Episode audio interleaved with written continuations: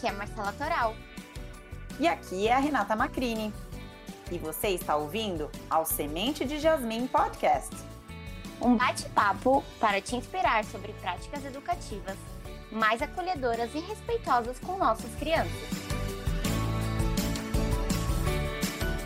Hoje nós vamos começar o nosso episódio um pouquinho diferente.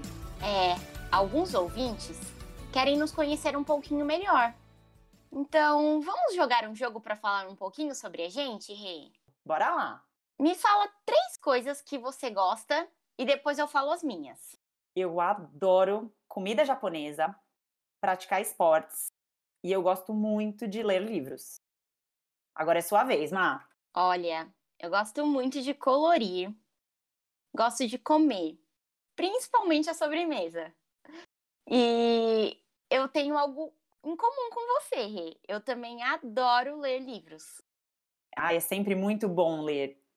Agora, nossos ouvintes já sabem um pouquinho sobre a gente, mas também seria muito legal saber mais sobre eles. Ótima ideia! E eles podem contar pra gente lá no nosso Instagram, arroba Semente de Jasmim. Oba! Já tô até animada para ver os comentários. E no episódio de hoje, falaremos sobre validação de sentimentos. Ai, sentimento tem super a ver com a nossa saúde mental, né? E também com as nossas relações. Quando a gente tá bem, a gente consegue lidar melhor com os outros, a gente consegue se expressar de uma forma mais clara e objetiva. Mas, por outro lado, quando a gente não tá bem, a gente tende a agir de uma maneira mais fechada. Mas é tão difícil dizer como estamos nos sentindo, não é? É. Talvez é porque a gente não pratica. A gente não foi ensinado a olhar para dentro quando éramos crianças. Por que será? Ah, porque os adultos, naquela época, não olhavam para dentro. Não era aceitável você dizer que você não estava bem, que você não estava tendo um dia bom. Era como se a gente carregasse aquela característica, sabe? E não que era algo apenas temporário. Assim, hoje eu estou triste. Mas hoje também é assim, né? Parece um sinal de fraqueza você dizer que tá triste, que você tá cansado, que você não tá tendo um bom dia. E isso acaba alimentando uma ideia de que eu não posso falar. Então eu guardo o sentimento para mim. E isso também acontece com a criança, porque ela é o nosso reflexo. Se ela não escuta adultos falando de sentimentos desagradáveis, como estar triste, chateado, com raiva, ela não vai expressar os próprios sentimentos também. E a criança só vai falar se ela tiver oportunidade. Rê, o que, que você quer dizer com oportunidade? Ó, vou te contar uma história. Quando eu era criança, às vezes eu falava: Tia, tô cansada. E minha tia respondia: Cansada do quê? Você é criança. Você estava dormindo até agora. Minha tia deduzia que, como eu tinha acabado de acordar, eu não poderia estar cansada. Aquele sentimento, naquele momento, não era permitido. É como se minha tia soubesse melhor do que eu o que eu mesma estava sentindo. Ou seja, qual oportunidade eu tinha para perceber o meu corpo e compreender os sentimentos? É, e a longo prazo isso é muito prejudicial. Tirar a oportunidade da criança perceber e dizer como ela está se sentindo. Claro! Porque qual a chance da criança se expressar e dizer que está cansada quando acorda, se ela vai escutar algo como: Mas você acabou de acordar? E a criança continua se sentindo cansada nesse caso. Mas ela vai parar de te dizer, porque ela sabe que não tem suporte, não tem ajuda para lidar com esse sentimento. E isso pode desencadear uma série de comportamentos que serão desagradáveis, inclusive para o adulto. Porque pensa só, uma criança que está cansada precisa de um tempo para descansar. E sem esse descanso, as outras atividades, como fazer lição de casa, almoçar, serão um baita desafio. Essas atividades vão exigir muito da criança que já está sem energia. Pois é. Nossa cultura não aceita sentimentos desagradáveis. Ma, eu vou te mostrar como isso acontece na vida real. Qual é a primeira coisa que nós adultos tendemos a falar quando uma criança cai e rala o joelho? Hum, nós falamos: "Ah, não foi nada. Tá tudo bem.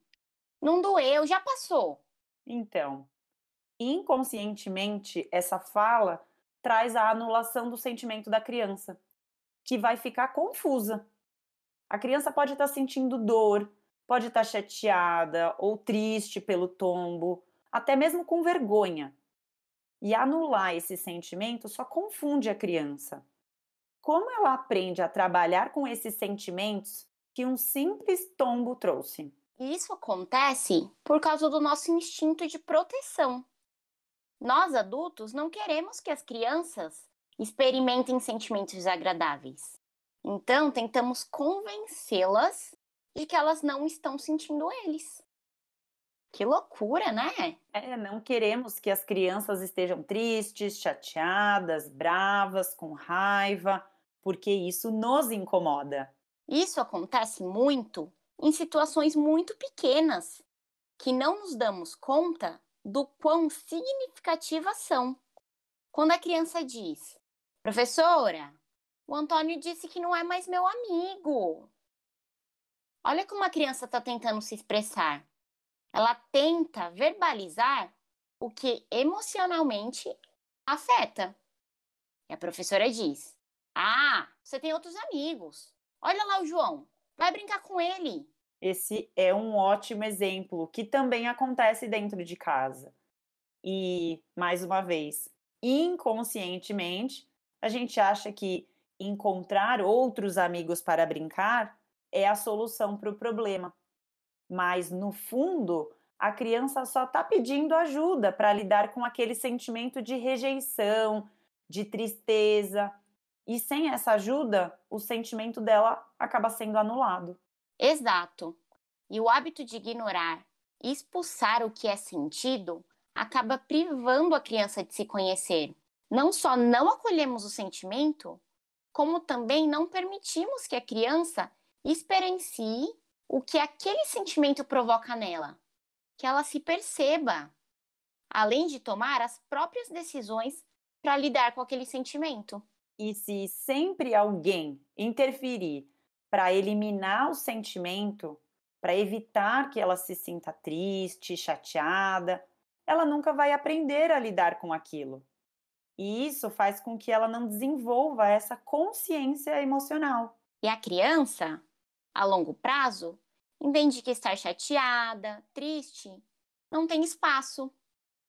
Toda vez que ela vai falar algo que a desagrade, ela percebe que não tem oportunidade, que ela é sempre privada de explorar esse sentimento. Em situações como tô cansada e a criança ouve, mas você acabou de acordar. Ou então, ah, eu tô triste. E ela ouve, mas com todos esses brinquedos você tá triste? Pois é, a criança percebe que não há espaço para sentir algo que não seja agradável. O sentimento desagradável é difícil para todo mundo, né, Ma? Difícil para a criança que está sentindo um desconforto que às vezes nem ela conhece, que é demonstrado por meio de gritos, choros, mas também é difícil para o adulto que está lidando com a criança. E quando esses sentimentos desagradáveis vêm, a criança fica emocionalmente desestabilizada e ela dificilmente vai escutar o adulto. Olha só, Ma, pensa comigo. Quando a gente vê uma pessoa se afogando, a primeira coisa que a gente faz é pular na piscina, tentar salvar a pessoa e trazê-la para um lugar seguro.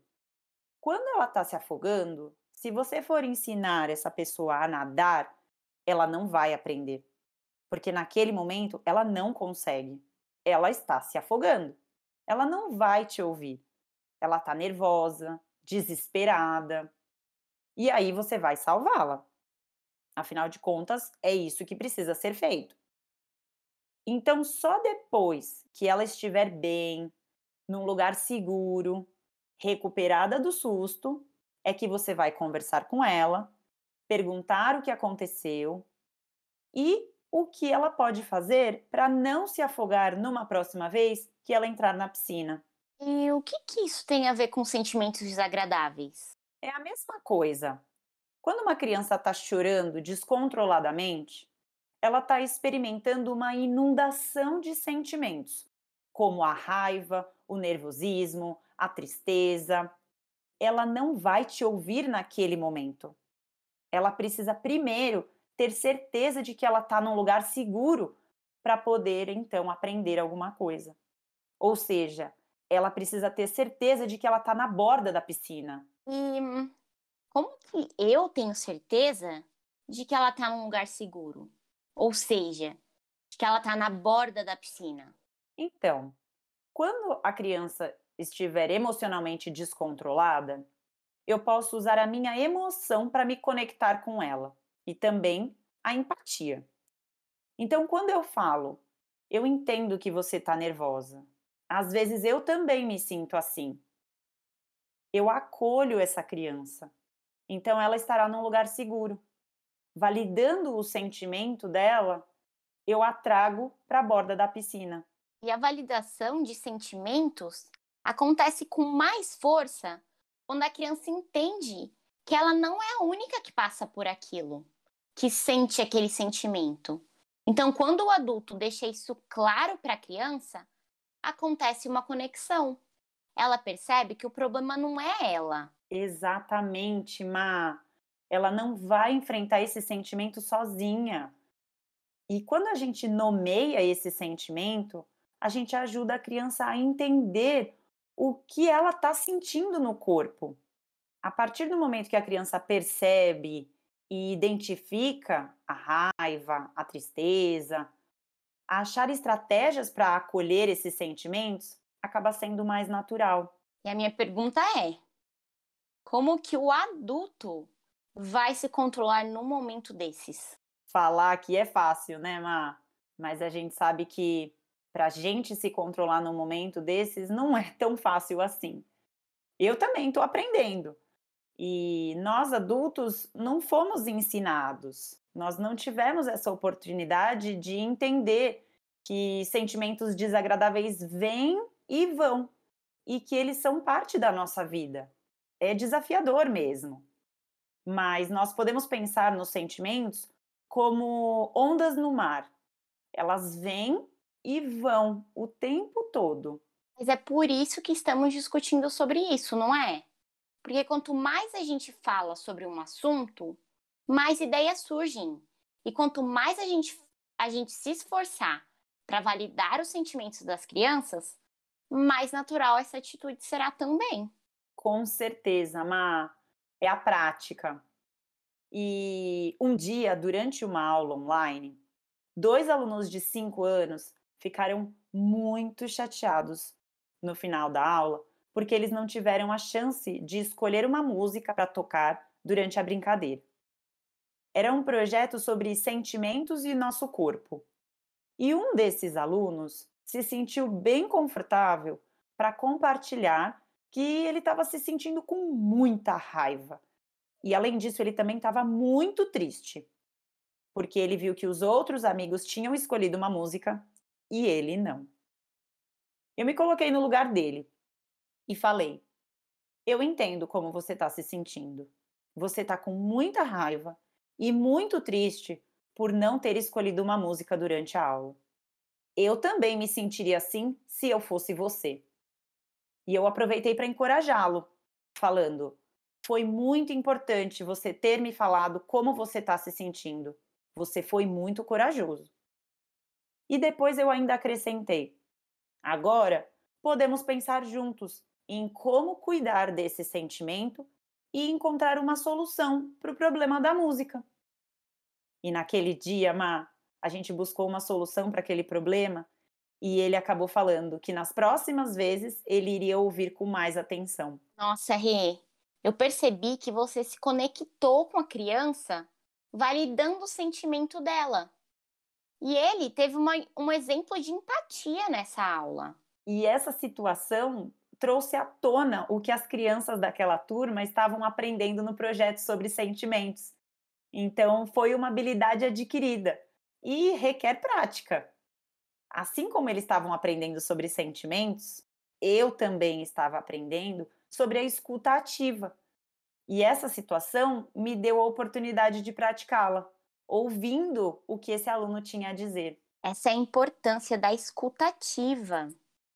Ela é o primeiro passo para nós adultos compreendermos o que a criança está sentindo e ajudá-la a perceber como ela fica quando sente diferentes emoções. E ao criar espaço para desenvolver essa consciência emocional, as crianças vão se sentir mais pertencentes, ouvidas, acolhidas e vão saber lidar melhor com os sentimentos.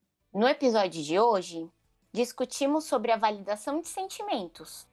Ouvir o que a criança tem a falar e nomear qual é aquele sentimento, as ajudam a identificar o que estão sentindo. No próximo episódio, falaremos sobre tempo de qualidade. Obrigada pela companhia de vocês, pessoal! Nos vemos no próximo episódio, aqui no Semente de Jasmim.